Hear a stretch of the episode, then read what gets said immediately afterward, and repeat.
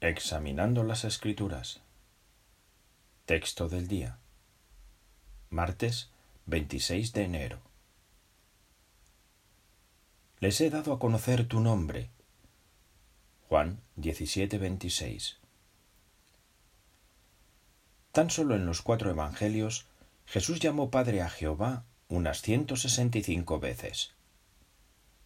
¿Por qué habló tanto de Jehová? Entre otras razones, porque quería que las personas se convencieran de que Jehová es un Padre cariñoso. Veamos cómo trató Jehová a su Hijo Jesús y lo que esto nos enseña sobre él. Dios siempre escuchó las oraciones de su Hijo y además las respondió. Jesús siempre sintió el amor y el apoyo de su Padre sin importar a qué prueba se enfrentara.